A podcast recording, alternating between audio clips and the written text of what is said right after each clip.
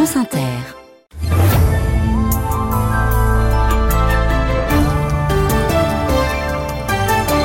Le journal vous est présenté par Éric Delvaux. Bonjour Éric. Bonjour ma chère Karine. Bonjour à tous.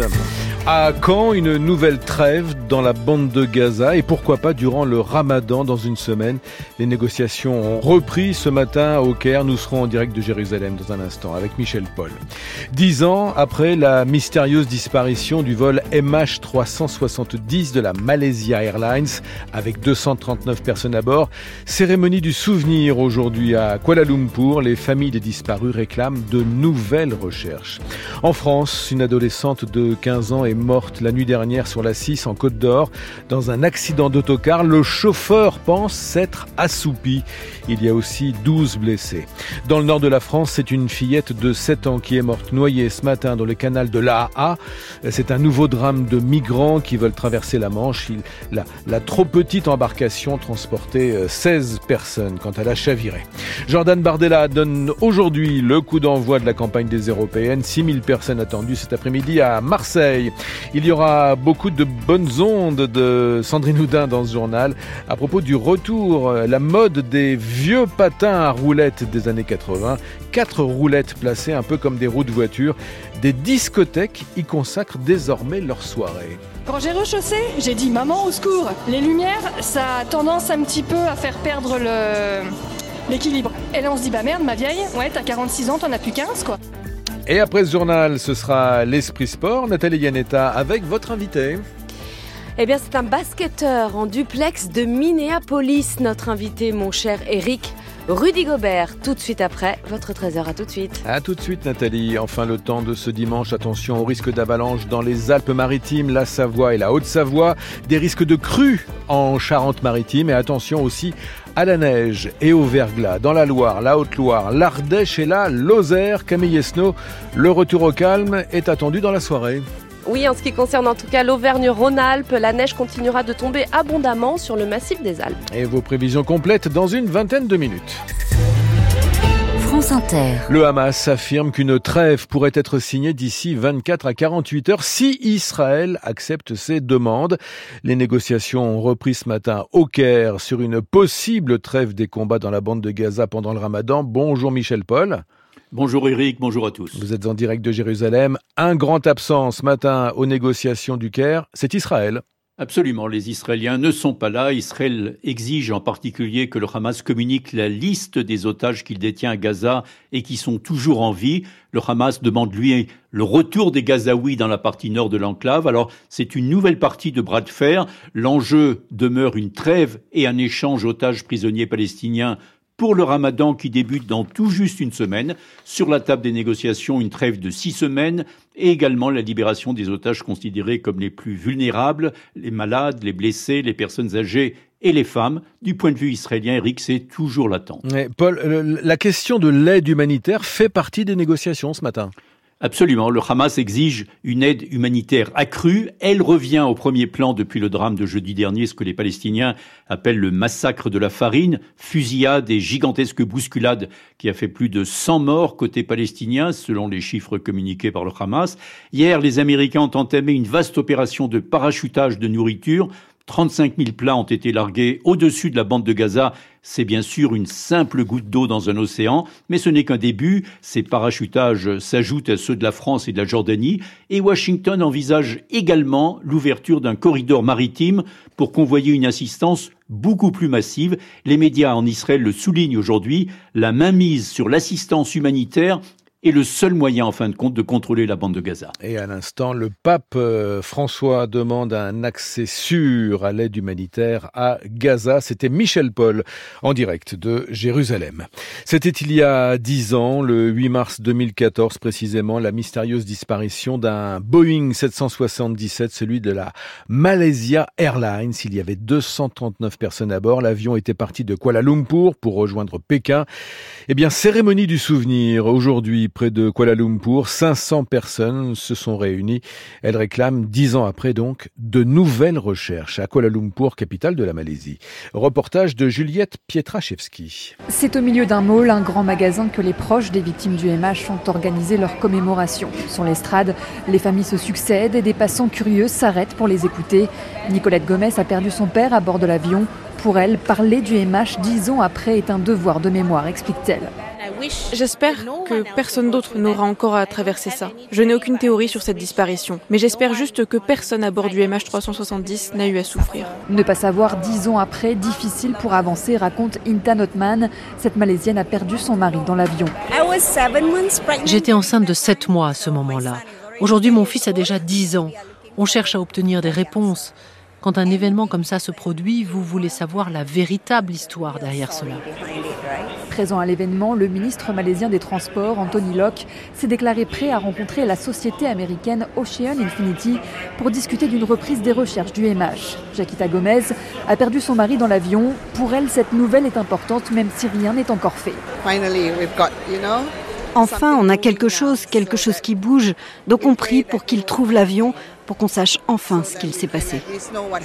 Une recherche de la vérité que les familles des proches disparus à bord du MH promettent de ne jamais lâcher. Juliette Pietraszewski à Kuala Lumpur. Le groupe américain Apple cherche-t-il à contourner les nouvelles règles européennes de la concurrence? Eh bien oui, répondent 34 organisations de l'économie numérique. Apple se moque des textes européens. Les 34 organisations ont même écrit à la Commission européenne car à partir de jeudi, les nouvelles règles européennes vont obliger l'américain à autoriser le téléchargement d'applications par le biais d'autres boutiques que son Apple Store. Apple devra en outre favoriser d'autres moyens de paiement que son Apple Pay à Bruxelles. Pierre Benazé. Nous n'hésiterons pas à agir en cas d'infraction au règlement sur les marchés numériques, affirme la Commission européenne.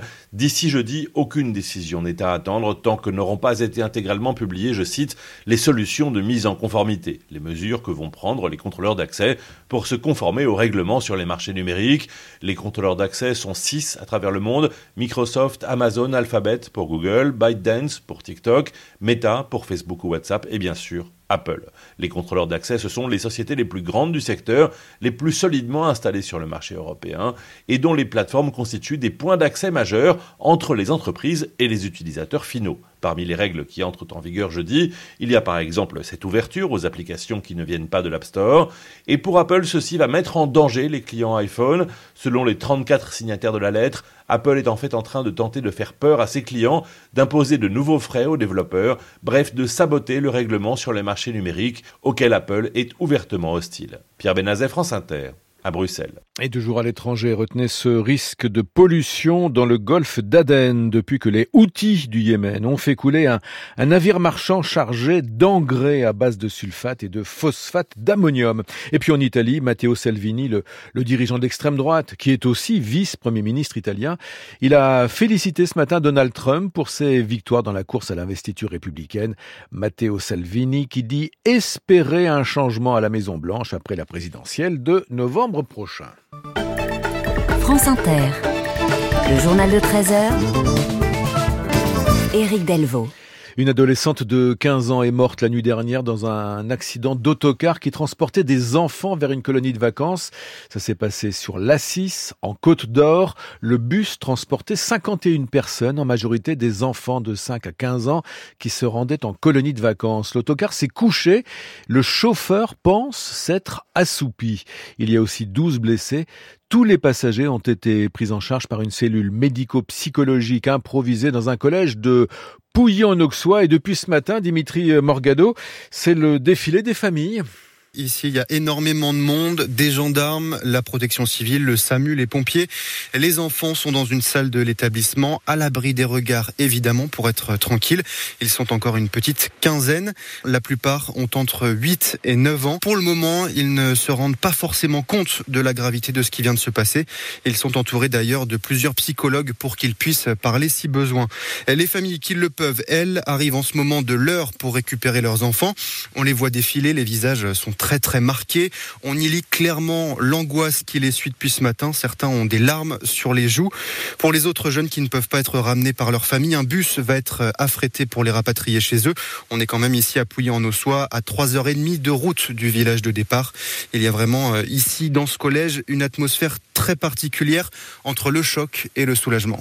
Dimitri Morgado de France Bleu Bourgogne. Encore un drame parmi les migrants qui veulent traverser la Manche. C'est une fillette de 7 ans qui est morte par noyade ce matin. Euh, ça s'est passé sur le canal de l'A.A. à Ouat dans le département du Nord. Bonjour Laurent Kramer. Bonjour. L'enfant se trouvait sur une embarcation trop petite qui a chaviré donc avec 15 autres migrants. Oui, à bord de l'embarcation, 6 adultes et 10 enfants, 16 personnes donc embarquées sur un petit bateau de plaisance limité normalement à quelques passagers. La famille embarque sur le canal de l'A. Nous sommes à Watt, près de Saint-Omer, en réalité à 20 km de la mer et du port de Gravelines. Naufrage inédit donc à cet endroit, peu habitué à ce type de drame. Les 16 personnes embarquent, mais l'embarcation ne tient pas plus de quelques minutes. Au petit matin, ce sont donc 10 enfants, 6 adultes qui se retrouvent à l'eau sur le canal avec intervention des pompiers. Une fillette de 7 ans, vous l'avez dit, morte par noyade.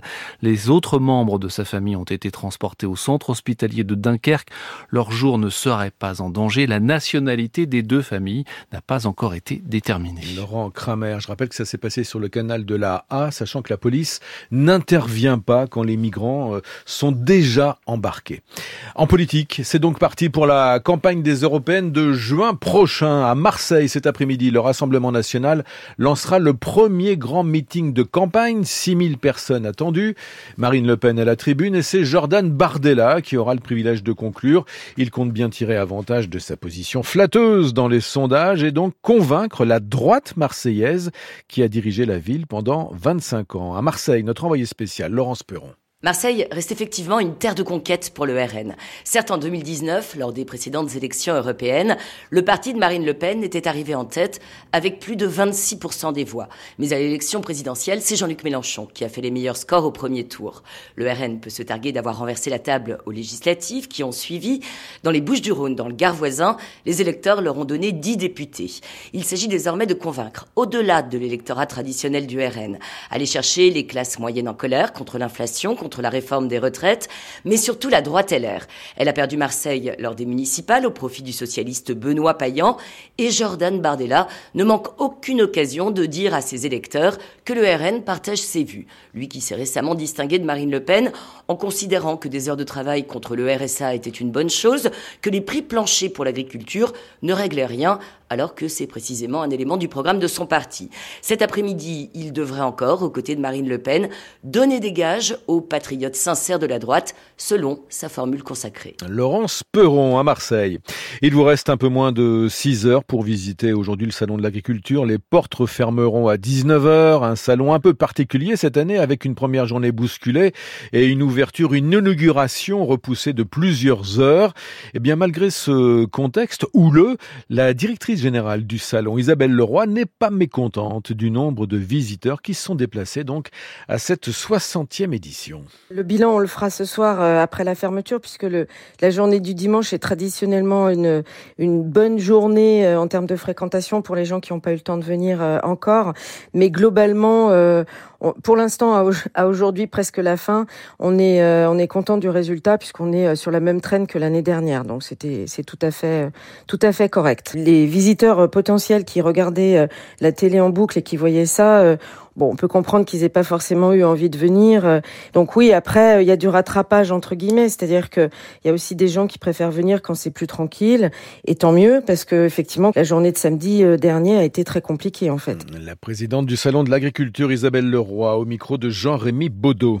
Comme la Savoie et la Haute-Savoie, les Alpes-Maritimes sont désormais en vigilance orange pour risque d'avalanche, risque maximum dans la station de ski d'Isola 2000 qui a pris les devants. C'est ce que dit la la, maire de la station, Mylène Agnelli. Écoutez, on avait déjà pris un mètre en bas des pistes euh, la, semaine dernière et là on a repris 50 cm en bas des pistes cette nuit. Donc euh, voilà, on a vraiment de très très fortes chutes de neige, euh, un fort risque d'avalanche, 5 hein, sur 5 c'est le risque maximum. Donc ce qui nous conduit à prendre des mesures de sécurité très importantes pour la sécurité de nos clients et des usagers de la route. Donc la route d'accès à la station d'Isola 2000 est fermée, les équipes sont sur place, travaillent pour sécuriser euh, les couloirs d'avalanche et pour, euh, pour déneiger euh, au maximum. Et pour la sécurité de tout le monde, pour l'instant, la route d'accès de la 2000 est fermée. Et sur le domaine skiable, on aura uniquement les remontées mécaniques du front de neige qui seront ouvertes parce que, alors c'est magnifique, c'est très beau, on est ravis, c'est l'hiver, mais c'est dangereux, il faut être prudent. Et avant le point météo de Camille Esnaud dans un instant, retenez encore que la Charente-Maritime est en vigilance au cru et quatre départements restent en vigilance orange, neige et verglas en Loire, en Haute-Loire, en Ardèche et en Lozère. Trop de pluie tombée à Cannes, le semi-marathon qui devait avoir lieu est annulé. Une partie du tracé est détrempée et parfois submergée. 4000 participants devaient prendre aujourd'hui le, le départ de ce semi-marathon à Cannes. C'est une euh, institution depuis 1984, le Festival national d'accordéon. Il fête aujourd'hui son, son 40e anniversaire à Mulsanne, c'est au sud du Mans. Il y a 40 ans, ce festival devait financer l'émetteur de la radio locale. Et puis de, depuis, eh bien, l'aventure se poursuit, Léa Dubost. Dany et Jean-Jacques ont sorti les tenues de fête. Ils ne quittent pas la piste de danse. Ce couple de Sartois vient tous les ans. On connaît très bien la salle de Mulsanne. Elle est très belle, la salle de Mulsanne. Il y a beaucoup de danseurs et elle est réputée. Hein. Ce qui les anime, c'est la danse, une à deux fois par semaine. Nous, on s'est connus d'un bal. Je ne pas dire l'année, mais. Et aujourd'hui, vous dansez encore ensemble, c'est beau? Ah, ben oui, c'est rare, mais bon. Les valses, les passos, les java et tout ça.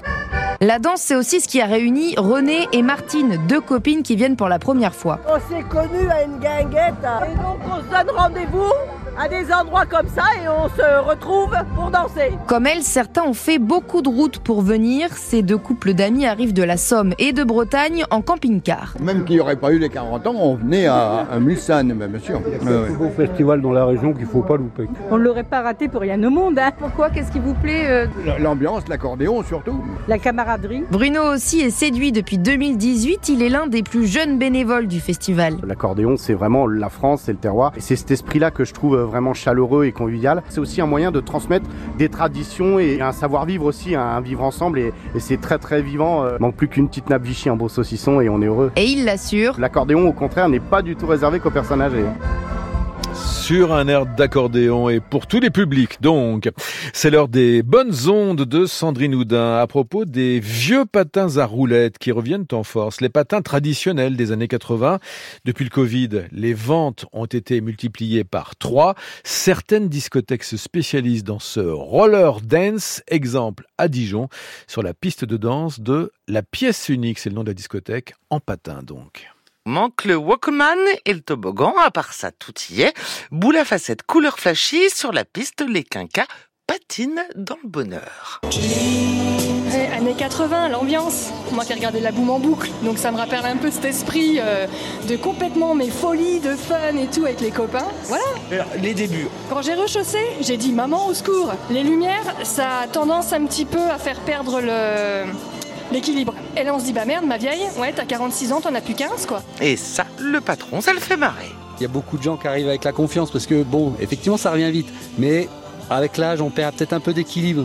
Et effectivement, quand tu chausses les patins et qu'au bout d'un mètre, tu te ramasses, c'est voilà, sincèrement un mètre, c'est notre corps. Un mètre. C'est pour ça qu'on conseille les protections. Tous nos accidents qu'on a eu, poignets, coudes, c'était 40 ou 60 ans. Ça joue, ça patine, ça rigole. Ça commence à filmer avec le téléphone portable. Un dernier petit tour et bam. Trentenaire. Jérémy, Laura. Laura et nos deux amis, Max et Roselyne. Elle, elle fait du patin à glace comme une déesse, mais là, elle est pas à l'aise, hein. Là, avec les quatre roulettes, on peut pas pencher et ouais, ça fait bizarre. On délire, on s'éclate, c'est génial. Plus petit encore. Des fois, on tombe, euh, mais c'est quand même rigolo. Qu'est-ce qui est plus rigolo quand on tombe ou quand les parents? Quand les parents tombent, c'est rigolo parce qu'on voit qu'ils savent pas faire qui savent pas faire du tout. On a tous les âges. Vous pensiez à tirer sur tous les quoi, les cadras, les quinquas? Exactement. Au départ, moi, j'étais vraiment euh, là-dessus, quoi. 30, 40, 50 ans, parce que même les trentenaires, ils, ils se retrouvaient dans les années 80, 90. Mais force est de constater, sur la piste, il y a, y a de tout. Hein. Il y a de 8, 10, 20, 30, 40 et 50 ans. Nadia confirme, idem pour les élèves de son association Flanners, qui dispense des cours de roller dance à Paris. Ça vient de Paris intramuros, de banlieue, de province, de ce que tu veux. Mais comment vous l'expliquez que ça revienne maintenant? Alors ça, c'est une très bonne question. je pense qu'il y a plein de facteurs à ça. Alors là, en 2024, je dirais euh, c'est post-Covid. Post-Covid, le besoin de liberté, c'est la liberté, la glisse. Donc en plus, après, tu rajoutes la danse sur la glisse.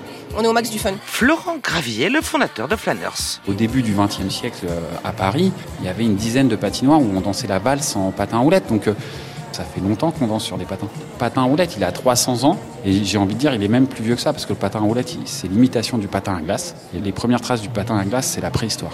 Aujourd'hui, il y a des rollers en ligne, enfin, il y a- il y a- ça a énormément évolué. Pourquoi le patin à roulettes? Le patin en ligne, il est antérieur au patin quad deux fois deux roues. Les premiers patins, ils étaient en ligne puisqu'ils s'étaient faits pour imiter le patin à glace. En musique, les patins à roulettes. Le temps de ce dimanche. La météo avec Euromaster. Toujours là pour entretenir les véhicules électriques, hybrides et thermiques. Euromaster, toute notre expertise pour les pros au service des particuliers. Bonjour Camille Esnault. Bonjour Eric, bonjour à tous. Le temps va se calmer en soirée. Oui, pour l'Auvergne-Rhône-Alpes en tout cas, où les chutes de neige deviennent plus éparses. Par contre, il continuera de neiger abondamment sur le massif des Alpes, au moins jusque tard dans la nuit. Pour la région PACA et la Corse, la pluie et le vent sont toujours au rendez-vous en fin de journée. Pour la façade ouest, les éclaircies se confirment, même pour euh, le sud-ouest, où la pluie devrait cesser ce soir. Ailleurs, ça reste nuageux sous des températures en baisse. Cet après-midi, on atteint globalement les 8 à 12 degrés, avec 13 à 15 en Alsace et Lorraine. Jusqu'à 16 en Corse et seulement 2 à 5 degrés près des reliefs. Et on s'oriente demain vers un temps plus calme. Oui, les pluies et la neige vont nous quitter par la Suisse et l'Italie. Par contre, dans l'après-midi, une nouvelle perturbation accompagnée de pluie arrive par l'Atlantique avec un nouveau renforcement du vent en Bretagne. La fraîcheur se confirmera avec des températures minimales en baisse allant généralement de moins 1 à 3 degrés, 5 à 8 près de la Grande Bleue et les maximales s'échelonneront de 8 à 13 degrés, 13 à 17 sur l'extrême C'était Camille Esnault.